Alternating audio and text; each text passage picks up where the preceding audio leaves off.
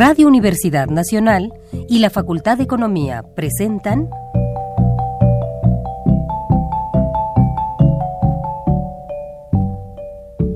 Los bienes terrenales.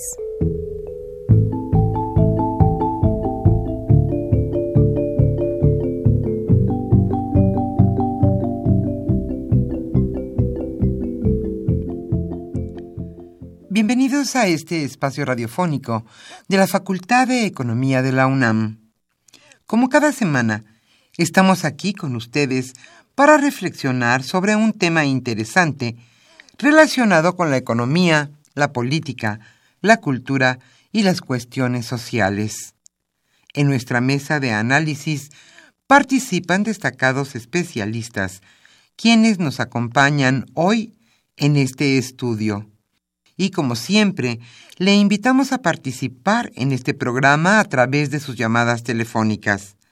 Para nosotros es un gusto saber que usted desde su casa, desde su oficina o en el lugar donde se encuentre, se interesa en el tema que tratamos. Nuestro número 5536 8989. Repito con mucho gusto, 5536 89 89.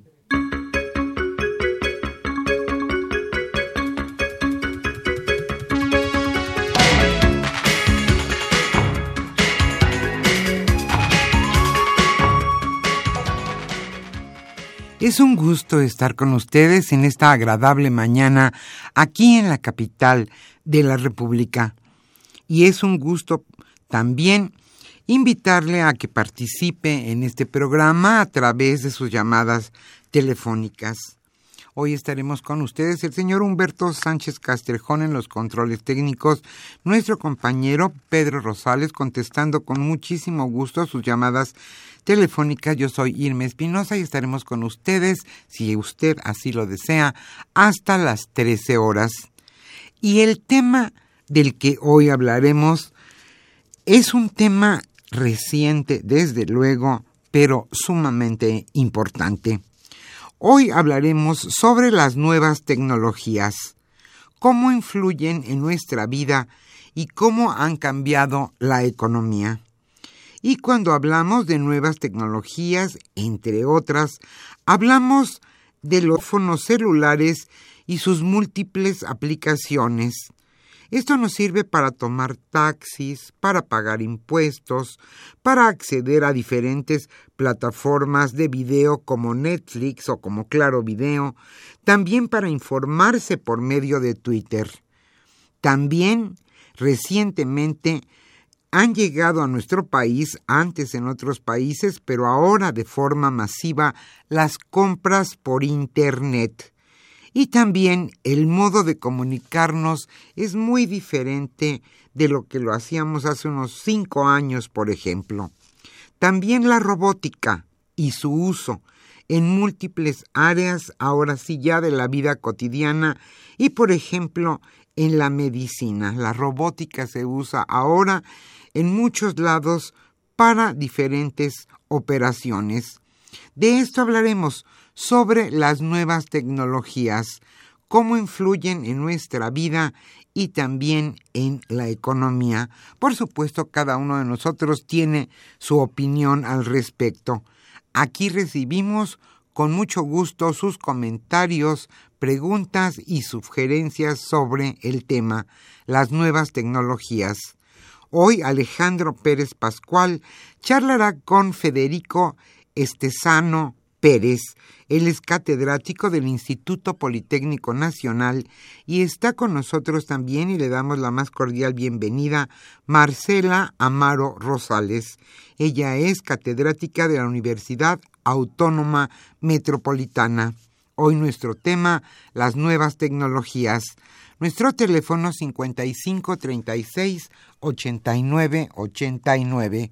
Hoy estaremos obsequiando el libro de Julio López Gallardo titulado Las tres últimas décadas de la economía mexicana. Antes de iniciar nuestra mesa de análisis, le invitamos a escuchar la economía durante la semana.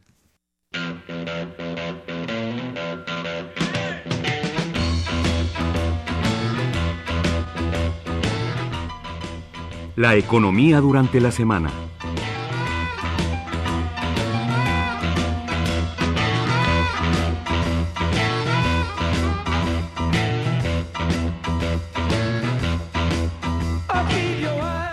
De enero a marzo viajaron a Estados Unidos 4.2 millones de mexicanos. Sí, escuchó usted bien, más de 4 millones de mexicanos. Unos 4.2 millones de turistas mexicanos viajaron a Estados Unidos durante el primer trimestre del año, un incremento de 7.6% en relación con igual periodo del año pasado, de acuerdo con informes del Departamento de Comercio estadounidense. México se mantuvo como el segundo mercado emisor de turistas más importante para Estados Unidos después de Canadá, que contribuyó con 4.3 millones de visitantes.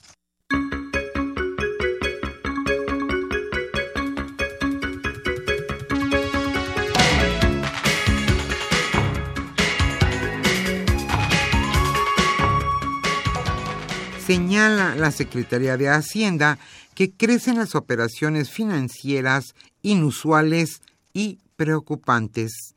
En los primeros seis meses de este año, las operaciones inusuales efectuadas por clientes del sector financiero en México se incrementaron 15% con respecto al mismo periodo del año 2015. Esto lo señalan los últimos informes de la Unidad de Inteligencia Financiera de la Secretaría de Hacienda y Crédito Público. Las operaciones inusuales son aquellas conductas que no concuerdan con los antecedentes declarados por los clientes en función al monto y frecuencia, sin que exista una justificación razonable para ese comportamiento.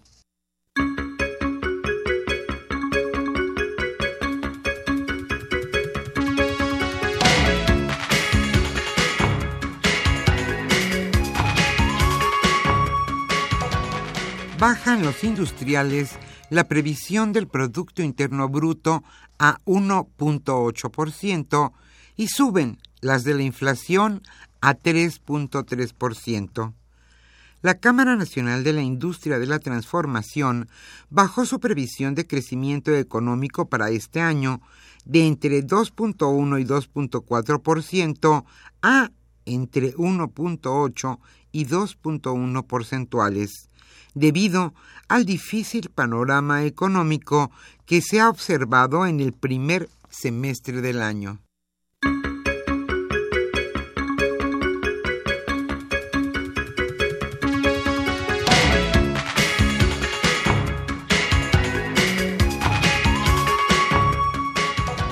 Uber y Volvo desarrollarán automóviles sin operadores. El servicio estadounidense de transporte vía teléfono inteligente Uber aceleró este jueves su marcha hacia el desarrollo de automóviles sin chofer. En Estocolmo, el constructor automotor sueco Volvo anunció una alianza con Uber para ofrecer desplazamientos en automóviles autónomos, para lo que prevén una inversión conjunta de 300 millones de dólares. Esto implicará que Uber añadirá los sistemas de conducción autónoma que desarrolló él mismo con un vehículo Volvo como base. Esto lo precisó el grupo sueco en un comunicado.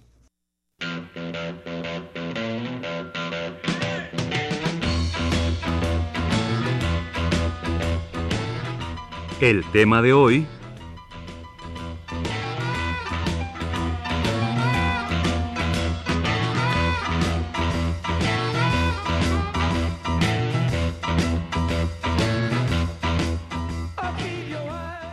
Como señalamos al inicio de este programa, hoy hablaremos sobre las nuevas tecnologías y cómo influyen en nuestra vida y también cómo han cambiado la economía.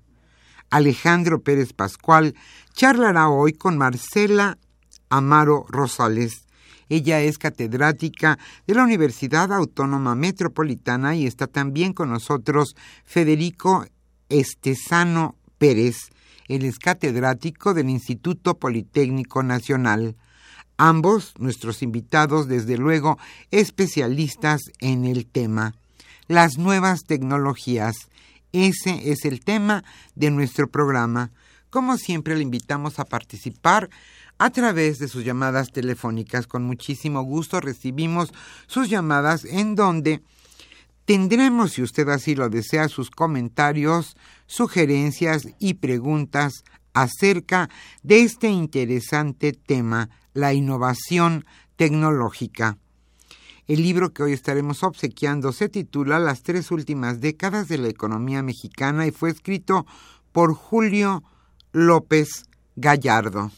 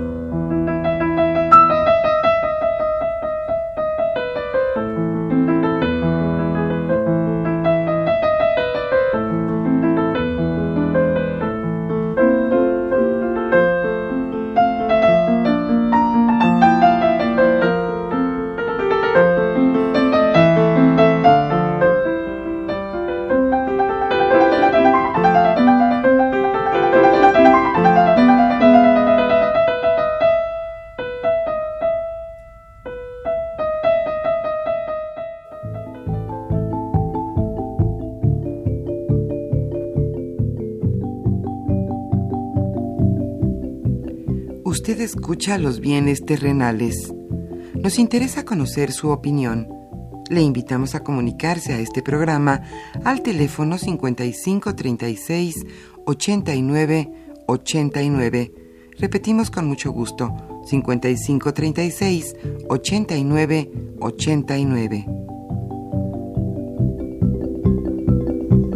Muy buenas tardes, estimados radioescuchas de los bienes terrenales. Hoy, como todos los viernes, a esta hora, pasando las 12 horas, estamos con ustedes para platicar de algún tema económico, social, político, que esperamos, como todos los viernes, sea de, su interés. Hoy, como ya han escuchado, eh, vamos a tratar este tema tan en boga, tan de nuestros tiempos, tan actual como es el de los cambios tecnológicos, la innovación tecnológica, qué sectores están dominando y están apareciendo y cuáles no están desapareciendo no de nuestra de nuestro mundo de los mercados de nuestras actividades eh, etcétera etcétera. Y un poco también eh, en este contexto en este gran cambio que ha traído la economía mundial en nuestros tiempos México cómo estamos mal bien medio tres cuartos respondiendo supongo que como siempre vienen algunas cosas y mal en, en, otras. Para ello, como también ya han escuchado, nos acompaña la doctora Marcela Amaro Rosales de la UAM Xochimilco y el doctor Federico Estesano Pérez del CIECAS, así, del CIECAS del Instituto Politécnico Nacional, dos jóvenes, muy jóvenes eh, eh, investigadores, lo cual eso nos congratula de manera muy eh, muy especial tenerlos en, el programa de hoy en día y además ellos pertenecen a una red muy amplia de investigadores de muchas instituciones o de varias instituciones que están inmersos eh, en estos temas y que en un esquema de cooperación mutua, de apoyos y de sufrimientos mutuos, también como suele pasar en este tipo de, de proyectos, están trabajando todos estos eh, eh, elementos. Entonces, este, Marcela, Federico, quisiera yo que empezáramos y que le explicaran un poco a nuestro público, aunque no es, no tiene el desconocimiento total, de qué es de lo que vamos a estar eh, hablando durante los próximos ya 45 minutos. Eh, Marcela, ¿tú quieres empezar o, empezamos por, bueno, Federico? Eh, empiezo yo. Este, gracias por la, por la invitación. Eh, yo, creo que el, primer punto más importante es que todos hablamos ahora de innovación y, incluso los políticos. Entonces no, parece claro, digamos, que es el fenómeno más de los fenómenos más importantes de las economías y de la, y de la política actual. Eh, creo que esto tiene que ver con, un cambio en, el, en, los sistemas económicos y políticos y que y cómo la economía ha hecho que los productos y servicios que generan más interés son los más novedosos, ¿no? Este, en términos generales, esto lo podemos ver en el mundo que quienes los países que están gastando más este, más dinero, ¿no? más recursos públicos en innovación, en hacer investigación científica, en hacer desarrollos tecnológicos, son los que han sido más capaces de desarrollar más productos nuevos. ¿no? Cuanto más gasto, más productos nuevos llego al mercado. Eh, y también hay otra implicación, y creo que es importante para reflexionarla para México y para todos los países de, América Latina, eh, que cuando una economía tiene más cantidad de estos productos tecnológicos, que son la base de la economía, el crecimiento que se da es mucho más estable y se reparte mucho más equitativamente a lo largo de la sociedad. Entonces creo que tenemos en ese sentido desafíos para, eh, para nosotros que tenemos estos repechos que cubrir, estas brechas tecnológicas que llamamos en la academia, eh, a ver cómo, cómo, cómo podemos ponerle conocimiento a los productos que estamos acostumbrados a producir. ¿no? Cómo ponerle conocimiento eh, a las vacas que exportan Argentina y Uruguay comúnmente, o a la soja que exporta Argentina, o al aguacate que exporta México, eh, o al tequila que también exporta México. Entonces hay un desafío fuerte ahí porque, digamos, a medida que le vayamos poniendo más conocimiento a nuestra producción, eh, tenemos más posibilidad de que el crecimiento económico también sea más, más estable y más sostenido. Y más mercados. Y también con mayor posibilidad de llegar a más mercados. Bueno, muchas gracias por la invitación. A mí me gustaría reflexionar acerca de dos cosas primero. ¿Qué es innovar? ¿no? En realidad a veces parece un concepto medio esotérico que todos hablamos y todos decimos hagamos innovación, pero no tenemos muy claro qué es la innovación. Y en ese sentido, una propuesta que nosotros siempre hemos tenido es pensar a la innovación como la solución de problemas.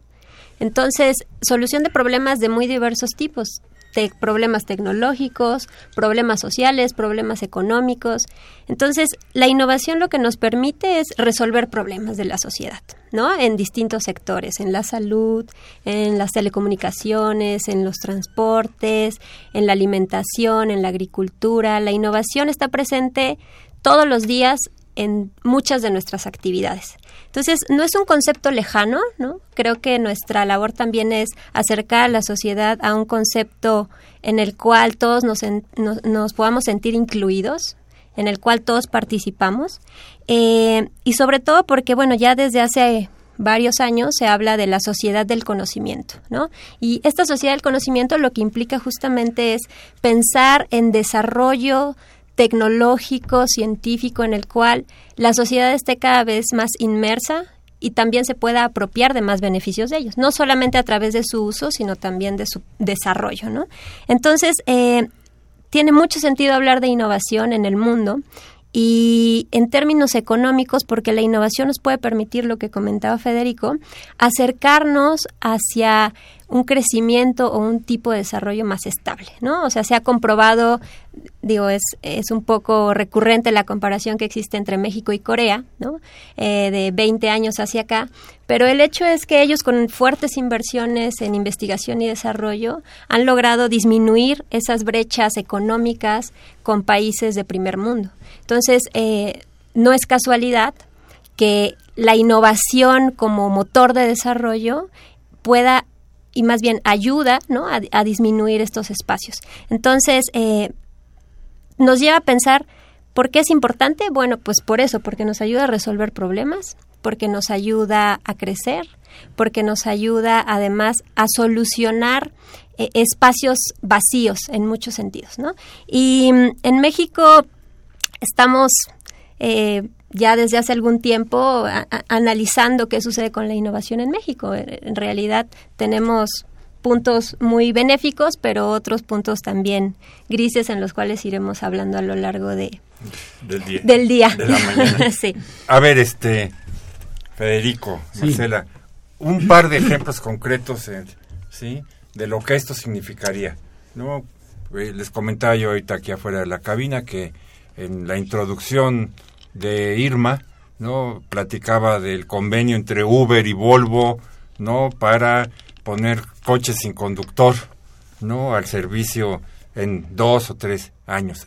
Eso es en concreto una de las innovaciones, por una de las que muchas que podríamos ver.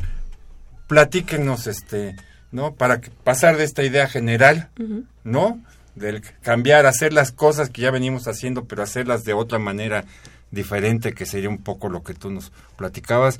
Pero a ver, concretemos los, este, y en algo a lo mejor más, más ligado a, a nosotros que nos pueda, eh, que les pueda decir a nuestro auditorio, sí, a nuestros radioescuchas, de qué estamos, este, eh, hablando. Marcel. Eh, bueno, pues justamente, perdón, hemos hablado de innovaciones cercanas a nosotros. Por ejemplo, un caso muy práctico. En México tenemos graves problemas de diabetes. ¿No? Es una enfermedad que por una, ahora sabemos que por precondiciones genéticas, por la alimentación, por los hábitos, la población sufre de una, eh, tiene una predisposición muy alta a sufrir diabetes. Bueno, desde hace tiempo la producción de insulina, ¿no? la tradicional, se modificó hacia la producción biotecnológica. ¿Qué quiere decir? Los procesos biotecnológicos son procesos que involucran una serie de distintas eh, áreas científicas, biología, medicina, informática. Entonces, lo que se logró con este, con este tipo de desarrollo científico fue producir la insulina a costos más bajos eh, y que llegara a mayor población. Sin embargo, en sus primeros años, la producción de insulina, por ser una tecnología muy avanzada, solo se había desarrollado en los países más avanzados. Pero gracias a un proceso de asimilación tecnológica, de que las empresas mexicanas, en particular una empresa mexicana, se puso a trabajar en cómo desarrollar, cómo copiar, cómo mejorar el proceso de la producción de insulina. La insulina que en México, recordarán, hasta hace algunos 15 años era realmente cara. Para para unos diabéticos ricos. Exacto, ¿no? Y, y, que era un problema, o sea, en términos de gasto de la salud pública, ¿no? Porque para poder otorgar en el IMSS. Y claro, el, el IMSS y el INSTE tenía que invertir grandes cantidades para poder otorgar a sus pacientes. Sin embargo, esta empresa mexicana pudo sustituir la tecnología, pudo mejorarla, desarrollar, ¿no? Este procesos novedosos también en México y generó una insulina accesible al público. Y eso es incluir conocimiento. Claro, ¿no? O sea, todo el proceso de desarrollo tiene conocimiento de universidades públicas, privadas, laboratorios, centros, investigadores de, de la empresa. En realidad, la característica es que, si bien siempre ha habido innovación, ahora la innovación requiere de el concurso de muchos agentes, ¿no? De la colaboración, del trabajo en equipo y el conocimiento se desarrolla en las universidades. Entonces, cada vez más hay una relación estrecha entre universidades y empresas. Universidades y empresas también, Claro. Y centros este, de investigación. Yo, yo, estaba pensando ahorita de algo de lo que habíamos hablado antes, también antes de entrar, eh, del grupo que está en La Paz, Baja California Sur, eh, del CIP, el CIPNOR, uh -huh. eh, que es Centro de Investigaciones Biológicas, eh, y el programa de sanidad en acuacultura que tiene, que ayuda a todos los pequeños productores que están hacia el lado de La Paz, pero que también están hacia el lado de Sinaloa, eh, y cómo con, con, cuestiones básicas como eh, proteger la, sanidad en las granjas, en las granjas de los pequeños productores y elementos básicos de cuidado, eh, se ha ido trabajando en combatir, por ejemplo, esta enfermedad de mancha blanca de los camarones que estábamos hablando.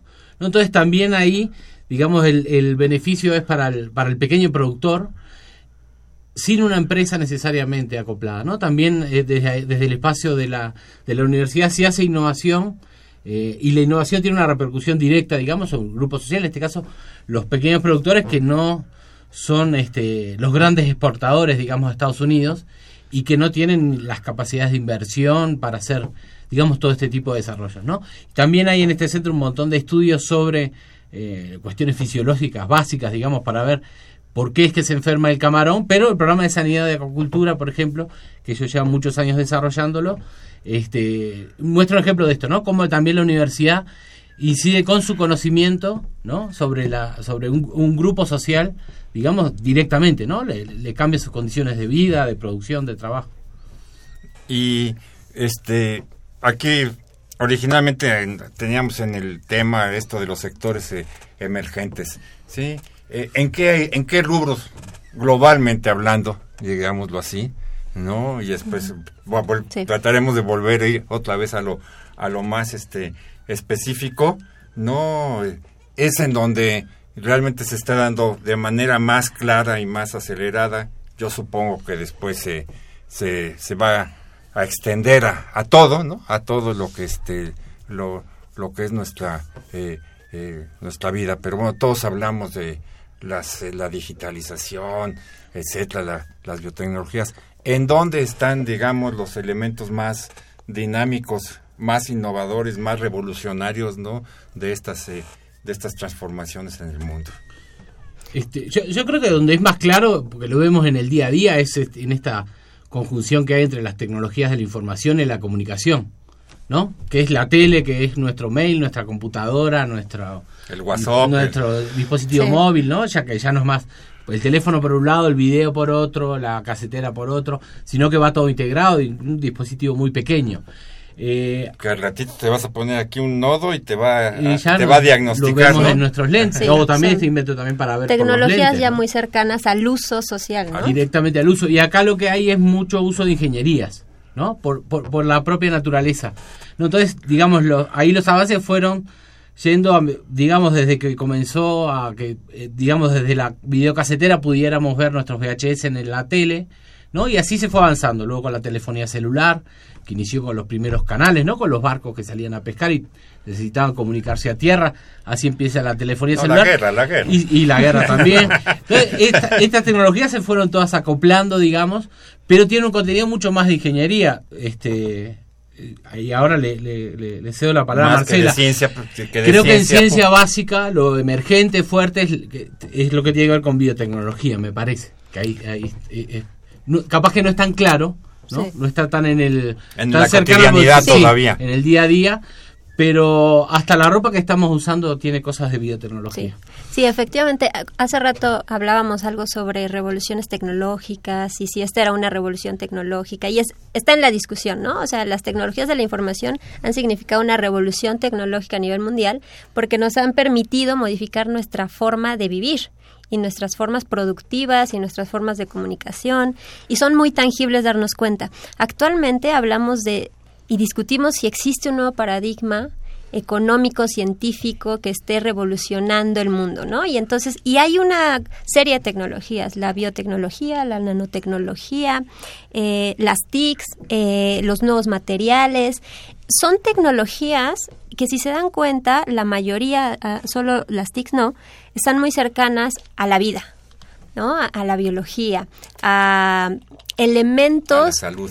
Claro, ¿no? Elementos que, que, que están presentes siempre, pero no lo vemos, ¿no? La biotecnología, decíamos, bueno, proviene, es una relación entre biología, fisiología, entre distintas especialidades de la biología, pero ahí tenemos involucrados matemáticos, informáticos, economistas, son eh, ya disciplinas multidisciplinarias, ¿no? Transdisciplinarias, interdisciplinarias, como lo queramos definir un poco, dependiendo. Eh, pero que lo que ha permitido es grandes avances. Por ejemplo, eh, es muy famoso el caso de en biotecnología del arroz dorado. Es un arroz que fue desarrollado eh, pensando en mejorar la nutrición de la población más pobre del mundo. Es un arroz que es- está modificado en una serie genética en la cual eh, tiene mayor cantidad de proteínas, ¿no? Y tiene mayor cantidad de nutrientes. Y tiene entonces es un arroz Es un super arroz. es un super arroz, ¿no? Y, y el arroz está pensado para abastecer poblaciones pobres de África, de América Latina, de... ¿Dónde estén? En el mundo. Claro, Hay- hay entonces- por todos lados. Tenemos eh, innovaciones que van en términos de la alimentación, tenemos innovaciones que son para la salud, tenemos innovaciones, por ejemplo, la ahora se- está muy de moda usar ahora que están las olimpiadas, ¿no? Los deportistas y esta ropa tan maravillosa que usan que tienen nanotecnología, ¿no? Porque tiene partículas que les permiten eh, tener una mejor transpiración y eso afecta de manera positiva en su desempeño, ¿no?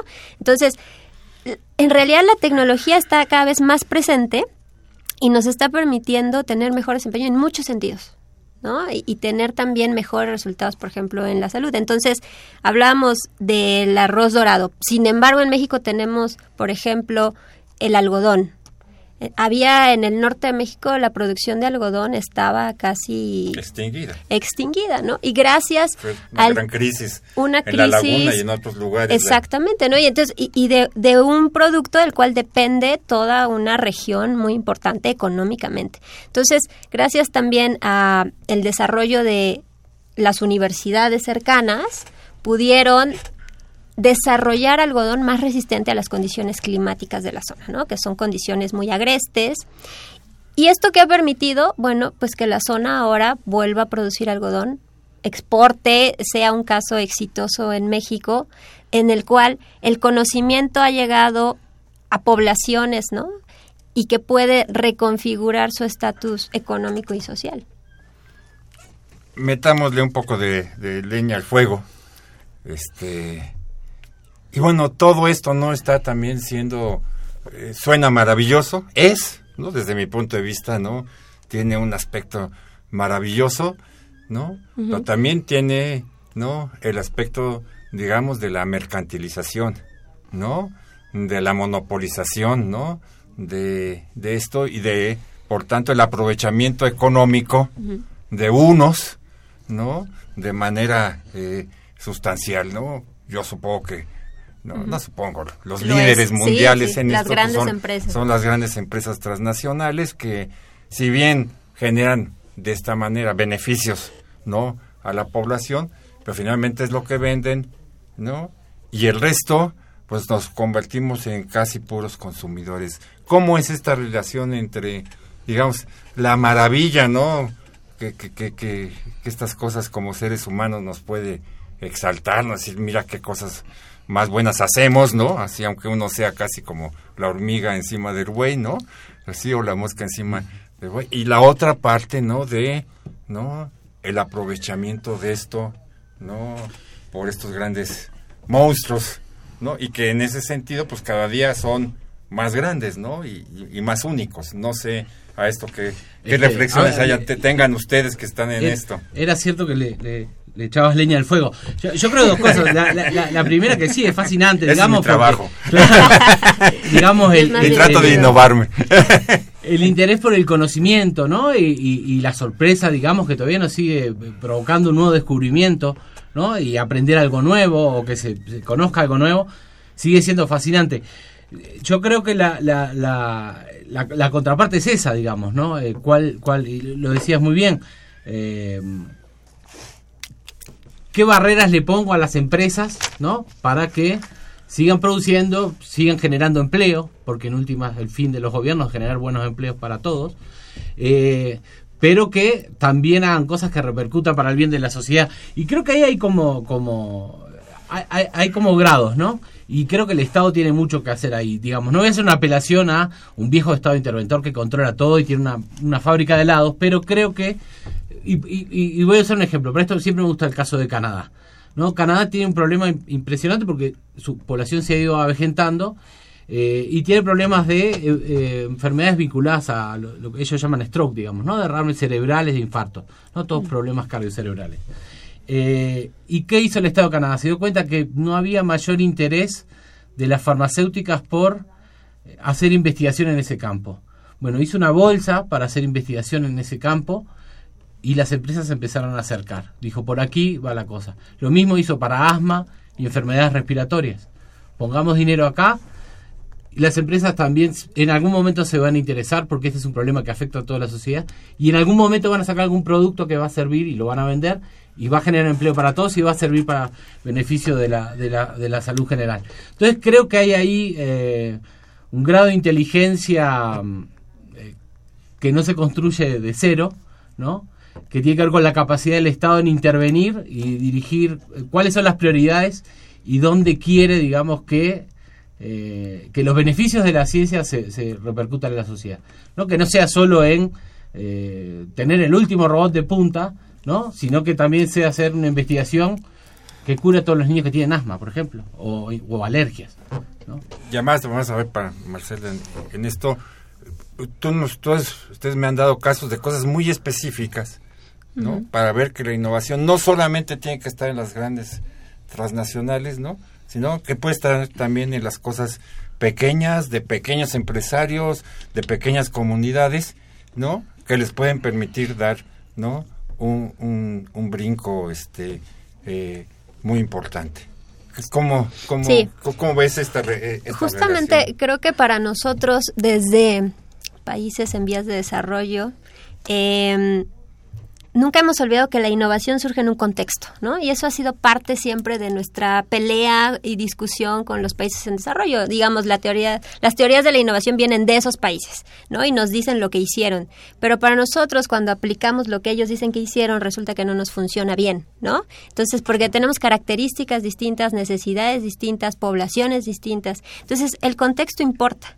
En ese sentido, eh, las políticas públicas son fundamentales en el sí, sí no en un sentido interventor, pero por ejemplo, yo soy más cercana al caso de la bio- de la biotecnología en México, pero por ejemplo, pensemos, y ha sido una gran discusión y un debate nacional de si se debe o no permitir que empresas como Monsanto, estas grandes, grandes, de verdad, grandes empresas del mundo, eh, entren al país y puedan distribuir libremente sus semillas, ¿no? Es que son semillas con ciertas características y que del lado de la empresa, claro, uno lo entiende, la empresa lo que quiere es poder eh, tener el mayor beneficio posible. Por una cuestión tecnológica, las empresas son, las semillas que ellos venden son estériles, justamente por tratar de disminuir el riesgo de contaminación de otras semillas. Sin embargo, eso mete en un problema a los productores nacionales, ¿no? Porque genera cierta dependencia y ha habido toda una especie de discusión un gran sobre... debate. Claro, entonces uno lo que piensa es, a ver, se debe o no permitir. Es una innovación que en muchos sentidos puede beneficiar a muchos productores, pero afecta a otros. Entonces el papel del Estado es entrar, regular, decir hasta aquí se puede y hasta aquí no. ¿Por qué? Porque además en México también existe investigación en transgénicos y en semillas Hacer la mejoradas. nuestra, como quien dice. Claro, y tenemos en México, bueno, casos este, increíbles de investigadores en el CIMIT, en la UNAM, en el POLI, en el CIMBESTAP, que están haciendo investigación con maíz mexicano, ¿no? Mejorado, que por ejemplo responde a actividades de estrés, de sequía, de lluvia, de... Y que ellos nos dicen, a ver, el problema no es que esté Monsanto, el problema es que está Monsanto, pero también queremos estar nosotros. ¿No? Nosotros ofrecemos otro tipo de oportunidad al productor. Si el productor le parece caro acceder a Monsanto, puede acceder con nosotros, ¿no? Entonces, ¿cuál es el papel del Estado? Permitirle a todas estas investigaciones que existen llegar también a ellos, ¿no? Entonces es una Que cuestión no nos arrase Monsanto. Claro, ¿no? Y, y es inevitable, digo, estas grandes empresas tienen el poder de hacer Ah, lobbying, están negociando, Y le están metieron millones de dólares para llegar ahí. y Claro, quieren y quieren recuperarlo, y ¿no? ganar. Pero entonces me parece que el papel de- del Estado debería ser tratar de establecer contextos más equilibrados, ¿no? Decir, está bien, no podemos negarle la entrada, pero podemos equilibrarlo de esta manera. Eh, vamos a un pequeño corte de nuestra estación y en un momento estamos de nuevo con ustedes.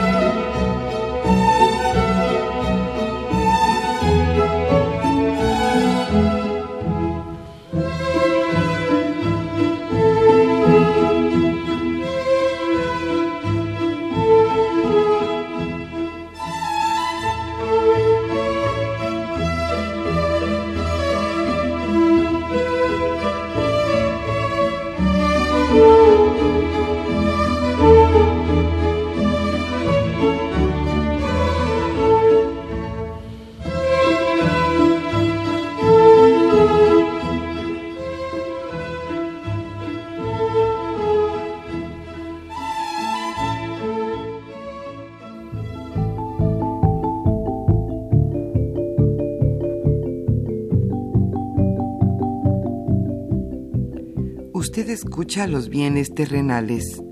Nos interesa conocer su opinión.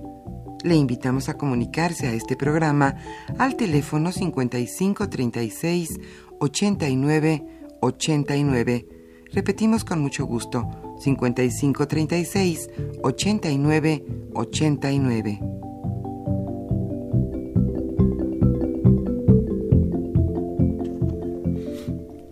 Estamos de regreso con ustedes, estimados radioescuchas de los bienes terrenales, platicando aquí con Marcela y Federico, ambos doctores.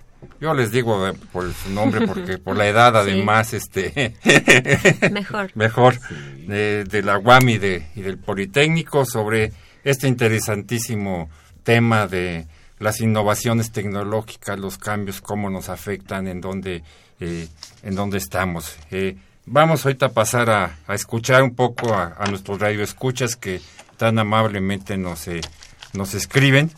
¿sí? Eh, Jesús Ríos de Miguel Hidalgo, ¿cuál es el valor agregado de la innovación tecnológica en el área que se comenta frente a la que representó en su momento en el área industrial? Eh, María de los Ángeles Sánchez Beltrán de Tultitlán. Estado de México. Me gusta el programa porque abordan temas interesantes como el de hoy. Pues muchas gracias, eh, María de Los Ángeles. Julio Hernández Chávez de Ciudad Neza. Las nuevas tecnologías sí están afectando a la audiencia de TV Azteca y Televisa.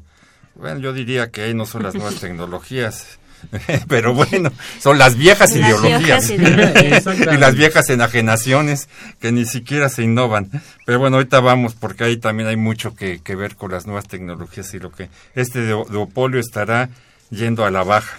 Pues ya está, yo creo, en, gran medida, ¿no? El consumo de, de, contenidos vía Internet es el que más ha crecido. bueno, y anoche hubo una declaración importante de Azcárraga en la tele hablando de esto, ¿no? En Canal 2. Se la noche. Canal 2, ah, bueno, yo, yo lo vi justo por esto, para poder comentarles esto hoy. Aguántatela un segundo. María de la Luz Arredondo, Xochimilco, ella es ama de casa. Veo con asombro los cambios que se han dado en los últimos años. Ahora me comunico por WhatsApp y tomo fotos con mi celular. Pido taxis que llegan en un momento y son seguros y los boletos de avión ya ni siquiera tienen que imprimirse. El futuro nos alcanzó y ni cuenta nos dimos. Es una expresión muy natural, ¿no? De lo que nos está pasando. Eh, David Gómez eh, Sixto, de, la, de Álvaro Obregón, dice, ¿qué repercusión positiva puede tener en 11.8 millones que viven en la pobreza extrema y viven en lugares en donde ni siquiera tienen acceso a agua y luz? Eh, Josefina Cruz de Izquilucan, Estado de México también. La tecnología es muy buena sabiéndola utilizar. Los videojuegos y redes son eh, en manos de los niños pueden ser muy peligrosos. Como todo, ¿no? En sí mismo, el uso es fundamental, ¿no? El, el, uso que les damos. Helio Alcalá de Magdalena Contreras, ¿qué efectos creen que pueden tener en la salud todos los campos magnéticos emitidos por los convertidores de corriente y aparatos eléctricos nuevos. Javier Guerra Benito Juárez, la tecnología es muy buena, el costo de adquisición a veces es muy alto, sobre todo en máquinas, en maquinaria productiva, y el costo de cualquier descompostura es alto.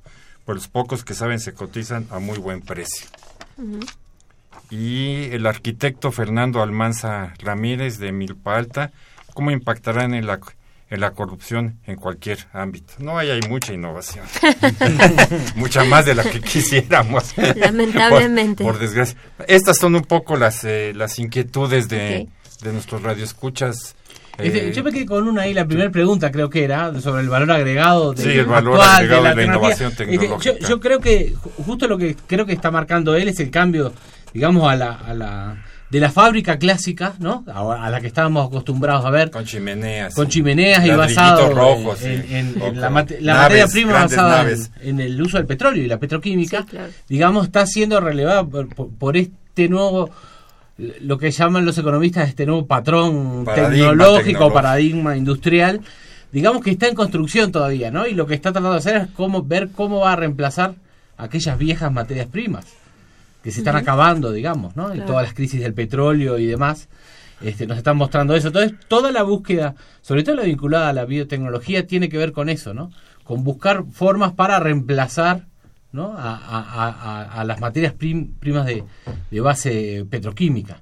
¿no? Entonces esto va por biocombustibles, por eh, materiales para producir vestimenta, eh, digamos, distintos tipos de estrategias para cambiar la- el, el- el- el patrón basado en el petróleo, digamos, que es caro y se está acabando. Se, va a acabar. y se va a acabar. del todo. Y se va a Sí, acabar. No sé, cin- 25, 50 o 100, pero se va a te- acabar. Y de una vez, este, pues, ¿qué dijo ahí Azcárraga? Porque si No, Azcárraga- no, no, Azcárraga- nos vas a dejar este, Con la duda. No, no, con no, la duda. sencillo, Azcárraga, este, no, anoche reconoció esto, digamos, ¿no? Que el Canal 2 ya no se va a llamar Canal 2 y que él ya sabe que, digamos, la, la, la nueva forma de transmisión, ¿no? De contenidos eh, ya no puede estar en, poniendo la perilla en el Canal 2, y, digamos, y por eso va a ampliar sus plataformas. Y hay un cambio de programación y creo que un cambio de imagen también, hay cuestiones de marketing, que también sobre eso se hacen innovaciones. Este, sobre todo en servicios son cada vez más importantes. Las ¿no? Cambiar los logos, cambiar los modos de hacer finanzas también. Este, pero eh, él hizo, no, no sé si un mea culpa, pero sí admitió, digamos, que el cambio del canal de las estrellas, que incluso cambia el nombre también, eh, es un poco para acoplarse a esta nueva realidad, ¿no? Da cuenta que, que el, el viejo modelo de la novela a las 7 de la noche y la gente sentada frente al aparato mirando la televisión ya no corre más. Eh, a mí me gustaría justamente, retomando un poco todos los comentarios de las personas que llamaron, todos coinciden en que la tecnología ha sido buena, ¿no? O sea, implica mejorar nuestra situación, estamos en mejor posición en muchos sentidos, podemos movernos más libremente, comunicarnos, ¿no? Con nuestra familia, estar en constante... Y, pero una de las preguntas decía, ¿cómo puede beneficiar a los más pobres? En realidad yo pensaba en un ejemplo porque justamente estuve haciendo eh, un par de investigaciones en el norte del país y entrevisté a, un- una investigadora que en este momento se encuentra haciendo un proyecto porque de pronto llegó una persona al centro de investigación a decirle, bueno, en mi pueblo tenemos un grave problema de agua, ¿no? Porque tenemos un pozo que nos abastece, pero por el cambio climático se ha salinizado terriblemente y entonces ahora el pueblo no tiene agua y ¿qué podemos hacer? Y ella se dedica a hacer investigación en microalgas justamente microalgas que están pensadas para generar ahora biomasa, que puede funcionar como biocombustibles, porque sabemos que el petróleo. Entonces ella se preguntaba, bueno, ¿cómo podemos ayudarlos? ¿No? Y todo el proceso en el cual está ahora es en generar un proceso de filtración con microalgas para el pozo que le pueda permitir a la comunidad abastecerse de agua. Entonces, ¿cómo llega? Llega así, ¿no? La innovación son estas pequeñas cosas también, pequeñas cosas con grandes eh, cantidades de conocimiento, pero que permiten solucionar desde este problema hasta el problema de un satélite, hasta el problema de eh, cómo mover cantidades de dinero de un lugar del mundo a otro financieramente, ¿no? Con- Basados también en tecnología. Entonces, eh, digamos que tenemos soluciones muy diversas en muchos niveles. Desde muy micro hasta ultramacro. Claro, y entonces eso es lo que nos permite la innovación. La innovación nos permite llegar a casi cualquier nivel, a casi cualquier problema, ¿no? Y porque tenemos conocimiento suficiente en este país, lo que podemos decir es que tenemos una cantidad de conocimiento y de capacidades científicas que nos permiten resolver muchos problemas sociales, eh, de salud, de alimentación, medioambientales. Ahora, por ejemplo, en la Ciudad de México con los problemas que tenemos sobre el uso del automóvil, ¿no? El uso del, pero en a nivel nacional, por ejemplo, el sector agrícola es el más contaminante. Entonces, pero no vamos a dejar de producir. Entonces necesitamos soluciones, ¿no? Para alimentar sanamente a la población y también de una manera sustentable. ¿Eso qué no lo puede brindar? El conocimiento. ¿No? Y entonces tenemos muchos grupos de investigación en este país tratando de mejorar los sistemas de producción de muy distintas cosas para hacerlo sustentable, ¿no? Entonces, eh, tiene un impacto en, en todos los niveles, ¿no? Y, y en ese sentido, la innovación nos permite, por eso decía al principio, solucionar problemas, ¿no? Acercarnos a ellos de una manera más humana y solucionar problemas. ¿Cuál es el problema en México? Bueno, pues que no tenemos el suficiente dinero para invertir en todo lo que requeriríamos, No lamentablemente. y no queremos. Sí, yo creo que un poquito Yo- de eso. porque- las dos cosas, ¿no? Sí. Tenemos quería- poco, pero tampoco queremos tener mucho. Porque Sí. no le vemos este El uso, el uso y la efectivo, utilidad, ¿no? ¿no? Sí. Tú querías... Eh, yo, yo quería destacar lo que dice Marcela, que tenemos eh, en muchas áreas probablemente los mejores grupos de investigación de toda América Latina están en México, ni siquiera en Brasil, que por tamaño es más grande también, están aquí. Lo que creo que todavía no tenemos es, este, y acá creo que, toca un reclamo para la parte de quienes hacen las políticas, ¿no? y ponen inversión ahí, es ver cómo incentivamos a las empresas que usan conocimiento en su producción, ¿no? a que participen, a que les sea más redituable eh, ver un camino para producir genéricos, ¿no? medicamentos genéricos, por ejemplo, eh, que hacer exportación eh, de, un commodity a Estados Unidos, digamos. ¿no? aprovechar el TLC. Creo que ahí hay un punto importante para ver cómo fortalecemos la base de, empresarial nacional ¿no? y cómo los incentivamos a que las empresas que estén en campos donde se usa mucho conocimiento ¿no? Ap- usen toda la base científica disponible que hay este, y empecemos a, a- a avanzar en ese sentido. ¿no? Que no sigamos siendo los mayores exportadores de naranja, que empecemos a ser los mayores exportadores de alguna vacuna o de algún antibiótico. Y, y en esto que tú decías y que tiene que ver con la pobreza, ya hablaste del arroz, ¿no? Sí, en ese sentido, que es, ¿no? Podría ser, eh, que podríamos este, especular un poco y decir, bueno, si tenemos una gran parte de nuestra población en, en, este, en pobreza, ¿sí? Son eh, habitantes de lugares de autoconsumo. ¿sí? Quizás es en donde de manera más clara y más difícil no Claro. se puede vencer la, la pobreza por la situación de aislamiento, una serie de cuestiones, ¿no? Una innovación que permitiera, según si es en Tabasco o en Chiapas o en Guerrero, por las condiciones ecológicas, climáticas de, de lo que se produce, simplemente hacer, lograr que ese espacio mínimo que tienen para la autosubsistencia produjera el doble. Claro. Ya por lo menos ahí. Y no es ninguna empresa transnacional que venga a vender una cosa, ¿no? A veces pueden ser incluso cosas este sencillas, ¿no? Pero de repente no tenemos la, la iniciativa y ponemos los estímulos y los esfuerzos, ¿no? Que ah, en una zona, en una región con condiciones semejantes, simplemente lograr que esas zonas de autoconsumo, nos, lo que produzcan, maíz, calabaza, lo otro, los pollitos, este, etcétera, que puedan producir, lograran aumentar sustancialmente mediante innovaciones tecnológicas, ¿no? Su producción, que todavía no es ni para el mercado, Sí, ni no. va a estar, es, es para la autosubsistencia, ¿sí? estaríamos resolviendo, ¿no? No la pobreza, ¿no? Pero estaríamos Claro, pero dando un paso y, que, sus y- y condiciones no de dependiendo, ¿no? De un subsidio, ¿no? De un apoyo, ¿no? Que después eh, ni es suficiente a veces y a veces es hasta mucho más este manipulable como, eh, como tal. Va- eh, vamos este nuevamente con nuestros escuchas.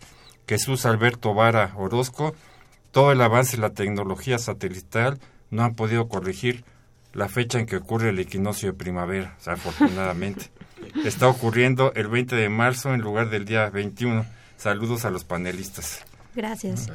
Y Carmen Mora, los países tercermundistas llegamos tarde a todo. La tecnología es cara. Por ejemplo, me gustaría señalar que aquí se producen vacunas y sin embargo las importamos. Bueno, sí, la tecnología es cara, claro que tiene un costo ser los que venimos detrás, pero también tiene ventajas, ¿no? Y creo que está ahí también aprovecharlo, lo que decíamos. Por ejemplo, hay estrategias que siguen algunas empresas en donde las patentes que vencen pueden ser utilizadas por otros. Eso ha sido un camino para México en la farmacéutica. En, la, en México tenemos un par de empresas mexicanas que están desarrollando vacunas, medicamentos, etcétera, con un nivel tecnológico muy elevado, pero que su estrategia ha sido un poco ir detrás de las de las grandes y no porque no tenga las capacidades científicas, no, no tiene el dinero, no tiene la capacidad financiera, ¿no? Pero puede ser un camino, es un- son etapas, ¿no? Tampoco queramos, eh, pon- digo, poner a una Siempre hay empresa alguien que hace algo y luego muchos van atrás y lo... Y lo Claro, y- y- y eso es- lo hace todo el mundo, ¿no? Sí, y en términos regionales significa para México vacunas y medicamentos más baratos. Entonces no está mal, ¿no? A lo mejor no son los innovadores a nivel mundial, pero a México le permite solucionar un problema de costos, ¿no? Y entonces si hay un beneficio directo a la y hay población. una innovación. Claro. Hay una segunda innovación No, claro, en ese sí, proceso, sí, sí, ¿no? sí. Y creo que ahí en el campo de farmacéutica, parecido al caso que tú ponías de las semillas, que no hay que ir muy atrás, guanos y fertilizantes quería hacer eso un poquito. Y No, Fertimex no, la, luego revolución verde famosa de los Claro. años 60 se hizo en Chapingo. Sí, y sí, fue sí, para sí. todo el mundo, ¿no? Sí. Este, y estaba Guanos y Fertilizantes de México que un poco regulaba el mercado para acceder a los que estaban no allá lejos Sí, con sí. autosubsistencia. Y creo que en Farma se podría hacer algo así. Imagínense si el IMSS, el ISTE y el Seguro Popular dijera, voy a comprar los medicamentos a empresas nacionales de farmacéutica. Eso sería un gran cambio. Países como Sí, porque Cuba, incentivarías a muchas empresas. ¿no? Irán, Argentina Claro. han hecho han hecho muchos desarrollos en esto, porque hay una parte de lo que decía Marcela que es muy importante. Eh, es muy caro y muy complejo producir las innovaciones, pero también es muy difícil aprender. Claro. Eso también lleva mucho Yo- tiempo. es- pero el costo dinero. está en la invención. Hoy en día, antes el costo estaba más en la producción. Sí. ¿no? Lo que costaba era ya producir. Sí. Es como uno dice, yo hoy veo una pastillita ya producir la pastillita Es baratísimo. es regalado. ¿No? Sí, lo que estás El- pagando es el antes conocimiento. el costo estaba en producir. Hoy el costo está, ¿no? Y pagás todas las que no pudieron llegar al mercado. Todas las que no pasaron las pruebas clínicas. Todas las que Claro. No, no, por eso, todo, todo lo que no se usó pues, es, es acumulativo, ¿no? Para lograr el apiquito de la pirámide, necesitas toda la pirámide, Sí. ¿no? Y toda la pirámide no aparece, ¿no? Aparece el piquito de la pirámide. Eh, Rafael Iniesta Pozos de Cotitlán, a causa de la tecnología está el relajito de los profesores. La mayoría de los profes son rurales. Al hacerles un examen difícilmente lo pasarían. Por otra parte, los transgénicos nos volverán estériles. No nos vendría Bueno. mal. Cierto, no, es Disminuir la población Ese- un poco. Ese fue un, un comentario inadecuado. Este, un minuto Este, para bueno, que concluyas. La, por la favor, última reflexión Federico. creo que es este, el, de lo último que, está, que estábamos hablando, ¿no? Creo que hay eh, buenos, eh, buenos eh, grupos de conocimiento que hacen investigación científica de primer nivel mundial, incluso muchos de los grupos, eh, que están en México y que tenemos que aprovecharlos más. Este, necesitamos articular mejor el modo que hacemos políticas y cómo incentivamos que nuevas empresas este, y empresarios, digamos, se animen a, a desarrollar una empresa nacional con, eh, con mucho contenido de conocimiento. Y alumnos, Y alumnos, ¿claro? ¿no? Y gente joven que... Sí. Marcela, Sí, a mí terminar. también. Yo creo que hemos ido avanzando. Creo que, por ejemplo, en el esfuerzo de políticas que hace CONACID, hay cada vez un esfuerzo por- mayor por definir líneas prioritarias, sectores de interés, ¿no? Grandes problemas nacionales. Creo que vamos poco a poco. Creo que algunos empiezan a interesarse en estos trabajos de colaboración empresa con centros de investigación o universidades. Es lento, eh, no podemos obtener resultados La rápidos y la innovación también es un proceso largo, ¿no? No, no es algo que sucede de un día para otro. Nuestro basamento es aún limitado. Así es, pero lo que decimos es que en México tenemos, eh, eh, digamos que muy eh, tierra muy fértil, ¿no? Para que eso pueda suceder y pueda explotarse, ¿no? Tenemos conocimiento, tenemos capacidades, tenemos recursos humanos, tenemos posibilidades. Entonces, un país diverso, rico en muchas cosas. Entonces, el punto es ponerle mayor dedicación y esfuerzo. Pues muchísimas gracias a ambos, muchísimas gracias a nuestros radioescuchas y nos encontramos el próximo viernes a esta misma hora. Muchísimas gracias. Buenas tardes.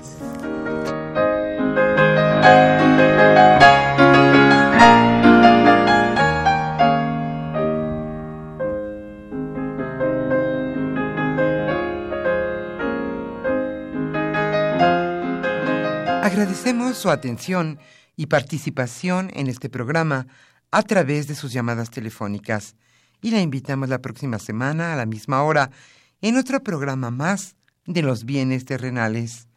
La coordinación general fue de Carlos Javier Cabrera Adame, la coordinación académica de Aníbal Gutiérrez, Roberto Cabral, Alejandro Pérez Pascual, Rubén Antonio Miguel y Leonardo Lomelí Vanegas. En los controles técnicos, nuestro compañero Humberto Sánchez Castrejón y en la voz y producción su amiga Irma Espinosa, quien se despide de ustedes y le desea un agradable fin de semana.